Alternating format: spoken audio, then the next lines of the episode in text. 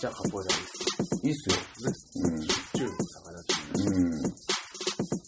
なんで、その、そう、それにまず感動したのと、もう一個すごいなと思ったのが、とんでもないことを言ってて、これ、この人。と野口さん。野口さんが。んでもないこと言ってるんですよ、この人。はい。でもまさにそれ多分答えなんですよね。今の最先端科学の答えをもう言ってしまってるみたいな。はい。怖いでしょ怖いけど知りたいですね。あの、生命が誕生するっていう話なんですよ、これ。はだからこれ、原初生命体としての人間っていあるじゃないですか。でも、あの、進化論とかで言うと、もともとだから人間もその、バクテリアとかアメーバとか、うん。ね。うん。まあアメーバですよ、多分。うん。で、その前は何もない状態っうん。ていう、僕らからしたら何もない状態なんですけど、うん例えばここ何もないと思ってるここに空気があるじゃないですか。認識の問題、認識の問題で。はいはいで、じゃあ何かっていうと、うん。その空気中に、うん。そのあるけれども、うん。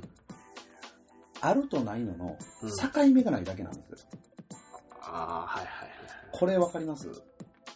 境目がないだけなんです例えば宇宙で言うと、地球と。月との間に境目ってありますか？ないですね。ないですよね。で、境目を作ったことが、うん。生命としてのスタートやみたいな。あってことは、あの、アメーバってあるじゃないですか。アメーバってこうなんか液体に包まれてるでしょ。うん今まではそれが隣のやつが繋がってたんですよ、だから全部が。それを巻いたら、一つの膜。はいだから膜なんですよ、重要なのは。うん。膜を作ったことで個体として、その、個体が生まれた。要は個体なんですよ。泡みたいに。そう。そういうことです。全部はもともと繋がってて、それを個体に変えたのがその膜が発生したから、うん膜ができたから、うん。その境目が生まれた。うん。だけども本来は、もともとそんな膜がなければ同じものやねんから、まあ言うたら、なんていうんですかね、個体としての存在意味ってのはあんまりないんですよ。常にやっぱりそのつながりっていうのが重要で。だから、これってもう全部に言えるでしょ人間関係とかもそうやし、うん。例えば、あのー話する相手合う合わへんとかもそうやし、はいはい。うん。もう全部ね、これ、ここにも答えが詰まってるな、みたいな。境目ね。境目が、だから、ないのが、あの、だから、あるとかないとか、だから白とか黒とか言ってる時点でもうアウトなんですよ。アウトないアウトです。だから正しいものなんかないし、な。はい。白も黒もないんですよ。はい。境目がない。うん。っ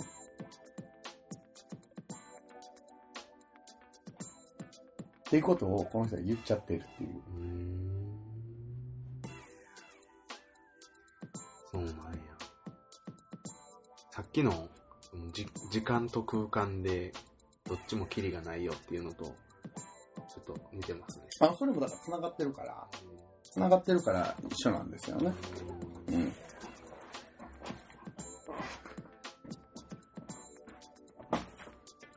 こういうことをこうね、ずっと、まあ、これ今から言うのは冗談なんですけども、はい。冗談言う前に冗談言うって言ったらダメなんですけどね。なんか、あのー小説の話で、小説かな、なんかラジオドラマかなんかで、アメリカかどっかの、うん。なんか、宇宙、生命、人生、そういうもののすべての、えー答えをはい。教えてくれっていう、言ったら、質問したら、一番、えー賢いコンピューターが何百万年かこう計算し続けた結果出した答えがはい。42っていう数字やったっていう,、はいはいはいはい小説なんですよ。はい。うんうんうん。、で、それをね、俺、シリとかにね、うん。聞いて、うん宇宙とかの意味は何ですかって言ったら、うんうん何回かに1回42って答えてくれるらしい。っていう冗談がアメリカでうんあって、うんアメリカがどっかね、その国であって、うん。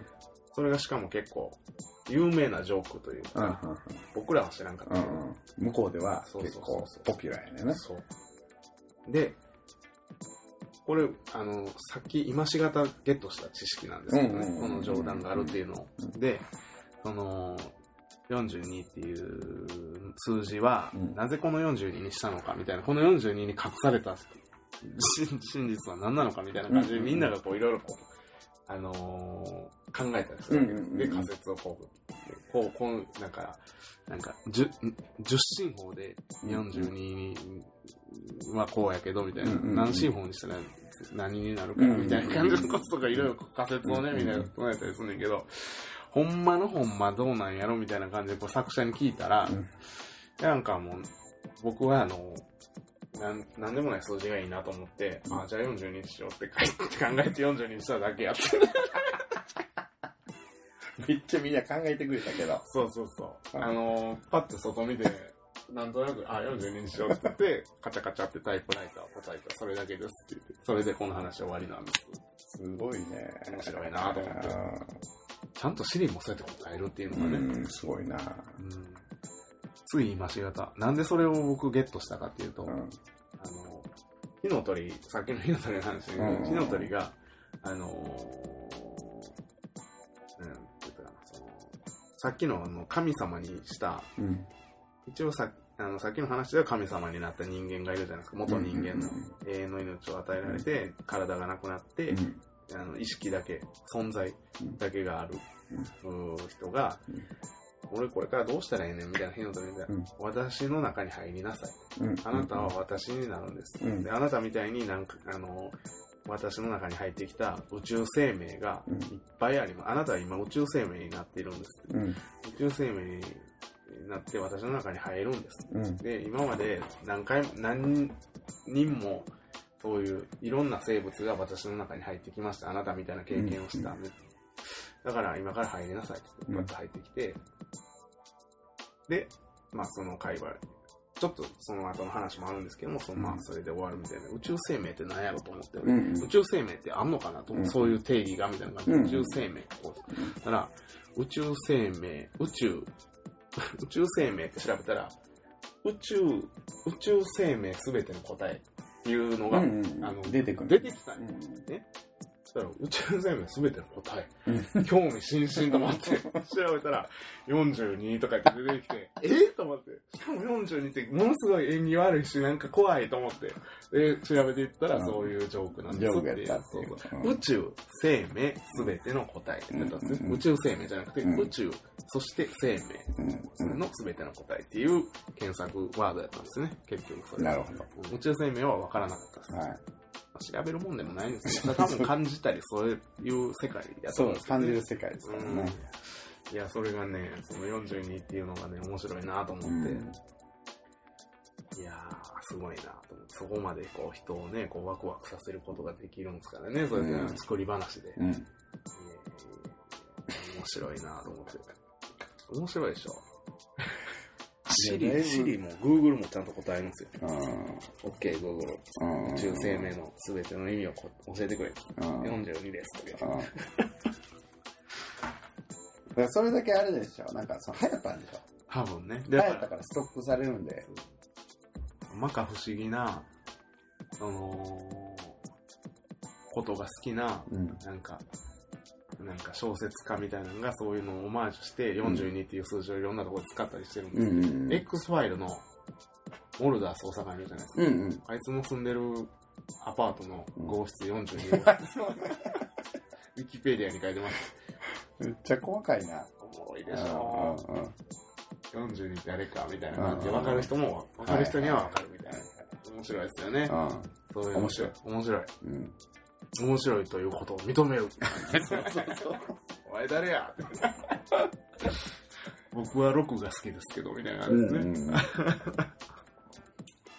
そうやんな。面白かったっす。うん小話ですね。そういう。うん。そうなんですよ。だから結構ね、あの、1年前のね、はい。投稿からね。あ、ごめんなさいね。このそうそう、さっきの野口体操の話。いやいや、繋がってますから。あ境目はないですあ、なるほど。そうですね。そうなんです。うん。そう、それで、いざちょっと調べてみると、うんうわ、とんでもないうん。まだまだ。っていうまだまだ風なことが分かったんで、あの、カポエラリスタ的に見て、どう思いますっていう答えに対しては、はい今述べた通り、うんとんでもないうん。と思います。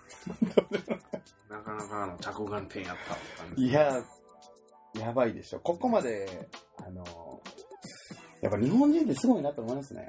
うんあの、そのブラジル人全員を知ってるわけじゃないんで、あれですけど、ブラジルの例えばそのカポエラっていううん。業界の人が、ここまで言ってる人がいるかっていうと、多分いないと思いますよ。うん。例えばメステ・パスチーニャもすごい面白いことを言ってるじゃないですか、いろいろ。その、か、この、面白いなって思ったら、パッと今思い出したので言うと、はい。ミストレ、師匠、みたいな。うん。カポエラとは何ですかみたいな。メスパスチーナに？はい。うん。聞いたわけですよ。で、それに対して答えるのが、これ、だから今な、な、な、たこう、これ、これ食べるやろっつって、こうクッキー、うん。これがカポエラやって答えたんですよ。ええ。でもそれってお言ってること一緒でしょ？これと。あ、そうなんですか。はい。一緒なんですよ。ああ。うん。だけど、それを、その、なんていうんですかね。こう、論理的に文字に書いて、で、その説明のその論理として成り立たしてる、成り立たせることができてたっていうのは、やっぱり日本人ってすごいねなと思いますよ。うん。でもそれを、例えば、今ので、聞いただけやったら、僕も意味わからなくなるじゃないですか。うん。師匠、ますますわからなくなりました、みたいな。うんってなるんですよ。だけど、これを知ってる人がね、うん。さっきの、うんさっきの話を知ってる人がそれを聞いたときに、うん。あ、すげえなってなるじゃないですか。なるほど。だけど、ちゃんとこの、なんていうのかな、本であったりとか、いろんなね、理論とか、うんいろんな学問とかね、をこう、一個ずつ勉強して聞きたい人であれば、多分誰でも理解できるようにちゃんとこう書いてるから、そうなんや。へえ。でそれをできる日本人はすごいなと思いますよ。うんうん。クッキーね。いやクッキーかどうかは忘れましたけど、なんかその、食べ、物を食べるっていうこと自体がそれ一緒やったり。これねと。そうそうそう。野口道蔵も同じこと言って同じことというか、まあ、まあ、そのニュアンスは一緒ですよね。うん、僕が今理解できるレベルで言うと、うん、それと。だけど、それをここまでちゃんとこう、体系化できてるかどうかって言ったら、できてないでしょ。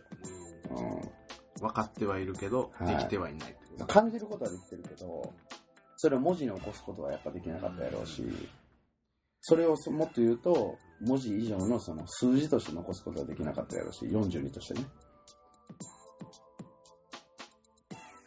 どうします？この人が42って言ってた。あー、やっぱり知ってるな、みたいな。好きっすね、先生も、みたいな。そうそうそう。あれ？予知してたみたいな。流行ることを。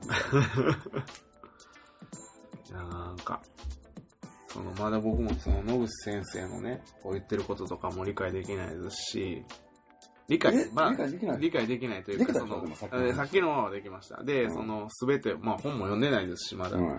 で、メステパスチーナがやったその、クッキーを食べるっていうことが、クッキーかどうか忘れましたけど。これだよって言われた時に、はいはいはいみたいな。僕はなんか一緒やなと思うんですよ。で、僕がそれ言われた時にうん感じたことは、あ、うんこれはまずい。は始まったぞ、みたいな。それより先生、あれですね。違う話をこう、しださないとまずいぞ、みたいな感覚にこう、はい。なりましたね。はい。あの、え、それってどういうことなんですかって言ったら、ますますこう向こうのペースになるんで、いや、しかし先生、あれですね、昨日のあれ見ましたみたいな感じでこいや、だから僕が、そのことに対して僕が理解できるレベルで説明すると、う、うん、カポエラっていうのは何ですかっていう説明をした時点で、カポエラにまず膜を張ってるわけですよ。はい。はいはいはい。わかります？で、その膜を張ること自体が間違ってるよっていう答えを出したんだよ。クッキー食べるのおーなる答ほど、そういうことやったんですね。えっていう風な僕は理解ですよ。ああ、なるほど、そほど。うそうそう。だからそんな膜を張るもんじゃない。ああ、なるほど。人生そのものやみたいな。とか宇宙そのものやみたいああ、な。はいはいはい。ああ、やっとわかりました。だからその分けてん考考え、その質問してる時点で、うん多分分けようとしてるやろ、お前みたいな。何かと何かを。忘れてましたね。それもう分かってたけどな。分かってた分かってた。そうでしょ。当たり前じゃないですか。そういうことなんですよ。言うてプロフェッソールでそうです、そうですそうです。ドラゴン先生なんで。忘れてました。でも結構それってみんなが、ほとんどの人が見えてない世界でしょ？うん。だから、そう、なんていうのかな。やっぱ感覚的には、ブラジルのそういう人だってなんかやっぱ分かってる人だっていっぱいうん。いるし、うんで、僕らも多分それに惹かれてうん。やり出して、で、うん今もそれを続けてるというか、うん。いうのがありますけど、うん。それやってなかったら、うん多分この野口さんには会わなかったですよ、僕。ラッキーね。死ぬまで。うんラッキー。そう。なおかつ、日本民族の人が、うん。はるか過去にもうすでにそこを、そこに到達してたっていう。うんこれもうあれでしょ。僕らのアイデンティティが喜んでるでしょ、これ。いますね。うん。すごい。いや、でも、ソゲッチの方が喜んでますね、今。僕。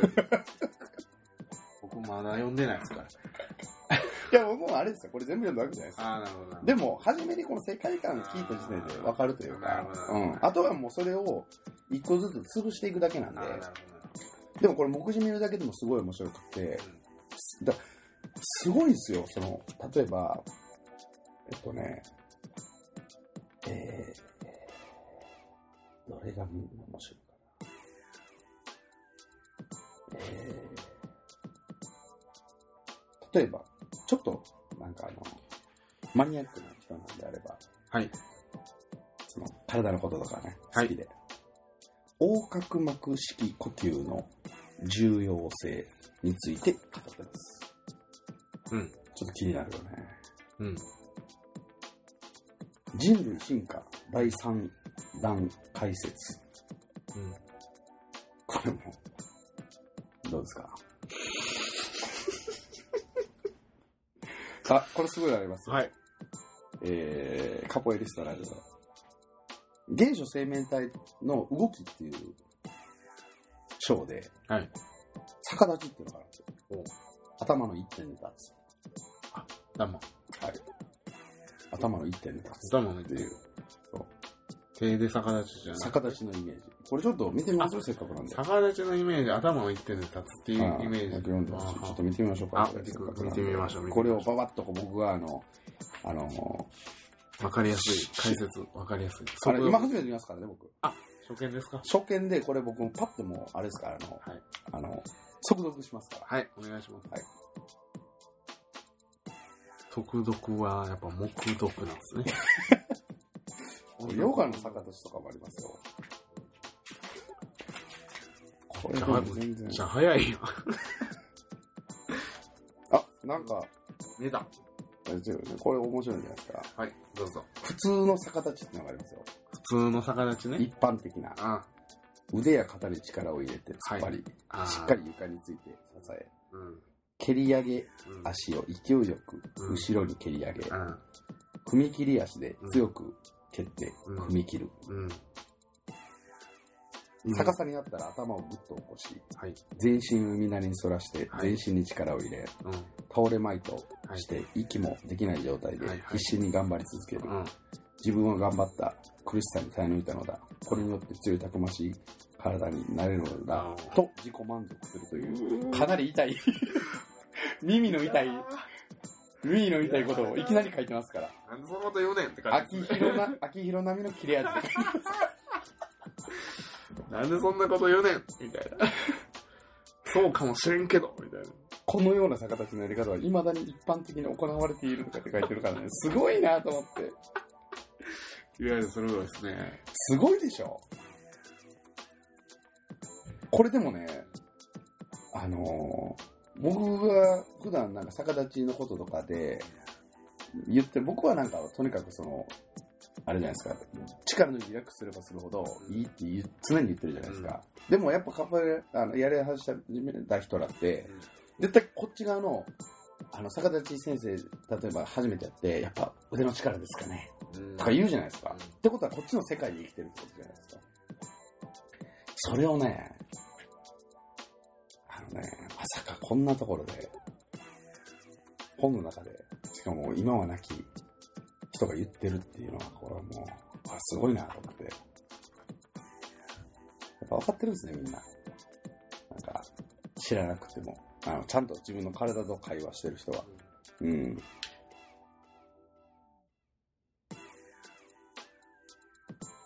うん。逆立ちどうやってやるんですかって。僕、逆立ちそんなに上手くないですけど、はい。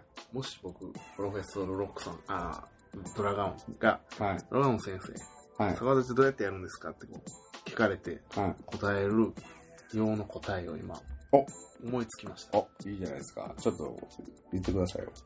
あドラドラゴン先生、逆立ちどうやってやるんですかって聞かれたら、はい。お前今、な、立ってるやろ。はい。で、両手を腕、両腕をこう、天井に向かって上げてみろって。はい。上にこはい。はい。うな。それで歩いてみろ。はい。歩けるやろ。はい。それと一緒や。はい。はい。それを逆さになってやるだけよ。はい。足ではできんねんから、足でできんねんから、お前、はい手でもできるやろ。はい。それをやるだけ。はい。で、説明することにしました。いいじゃないですか。それ、それ結構でも分かりやすいんじゃないですか。ね。うん。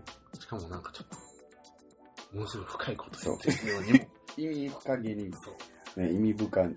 顔色一つ変えずに言うところに、味噌。そこが味噌です。演出がね。そうです。うん。先生としてはね、演出が大事ですからね。そうですああー、ありがとうございます。み。たいな。うん。なるほどとか言って。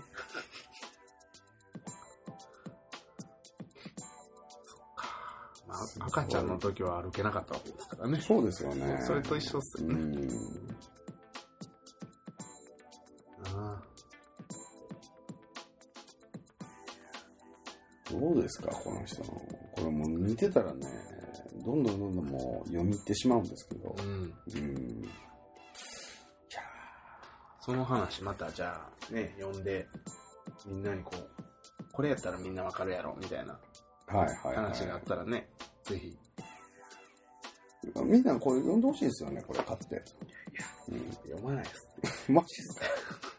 いや、読むと思うんですけどね。これ聞いてる人やったら結構、ポッドキャ僕らの話聞く人ってだいぶあれですよ。やばい。コアじゃないやばい。やそうばいやつ。聞かないですよ。頭おかしいよ。そうそうそうそう。うん。確かに。ね。でもだってね、すごくあの、あれですよ、あの、いいこと言った。あの、ありますよ。例えば、緊張しいの人がね、もしこのリスナーの中でいるんであれば、僕もです、僕も。上がるという現象について書かれてますよ。上がり症の上がるですね。そうです。それの解放も書いてますし。上がりを、の解放？はい。お、これはでも、みんな、はい。興味津々なんじゃないですか、そうですねうん。とかも、だからそういうことが、うんう結構みんな上がり症ですからね。ん。うん。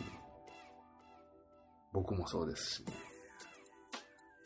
そっか。うんうん。うんなんか、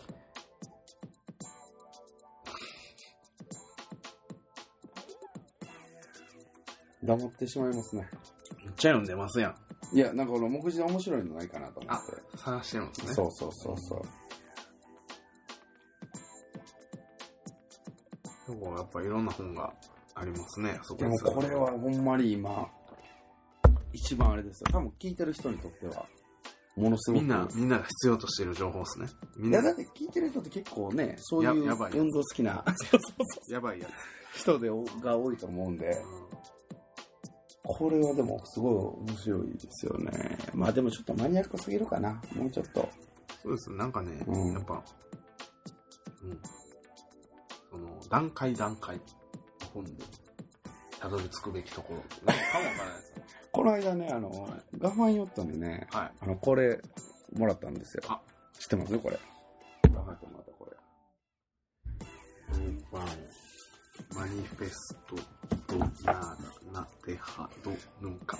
僕がね、あの、この間、あの、東京に、のバチザートにいた帰りに、ラファエットと、名古屋のね、ブラジル人の先生なんですけど、えー、稲子先生ですよね。稲子先生。じゃあ、稲子師匠ですよ。直しよ稲子師匠とね、あの、新幹線の中でいろいろ話をしてたんですけど、稲子師匠っつって、稲子師匠俺も、それ師匠やから別に、そうまあ、稲子師匠と稲ちゃんでいい稲ちゃんですよね。うん稲ちゃん。稲ちゃん、最近ちょっと俺もちょっとポルトガル語の勉強頑張ろうと思って、みたいな話をしてて、あ、それいいですね、つって。うんうんその、稲ちゃんと、うんもうちょっとなんかあの、ディープな話をしたよ。うん。稲ちゃんが日本語覚えるよりも、うん。俺がポルト語覚えた方が早いような気がするみたいな。感じではい。話してたんですよ。うん。うん。なら、あのーそうですかと。うん。僕の人生のメストレを紹介しますって渡してくれたんですこれうん。なるほど。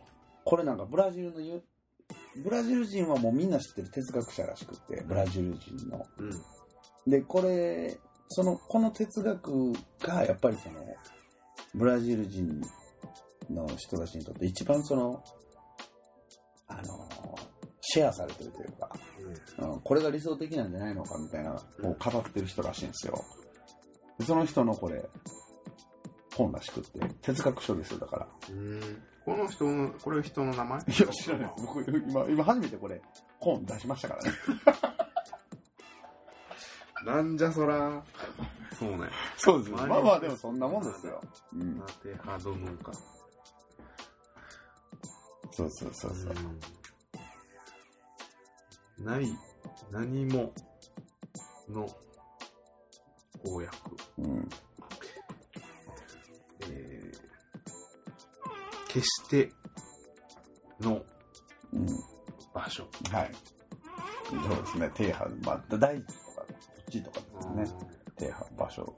場所というか、そう、場所ですよね。だかえーって感じだね。ら。うん。結構ね、もうなんかあの、あれやね。これはゼロをこう表してます。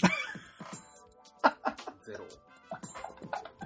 何もないってことはね。そう結局は。数字で言うとゼロになる。ゼロですよね。ナーダ、ナーダとヌンカでゼロそう、がまあそうですよね。そうです、そうです。うんきっとそういうことです。そうですね。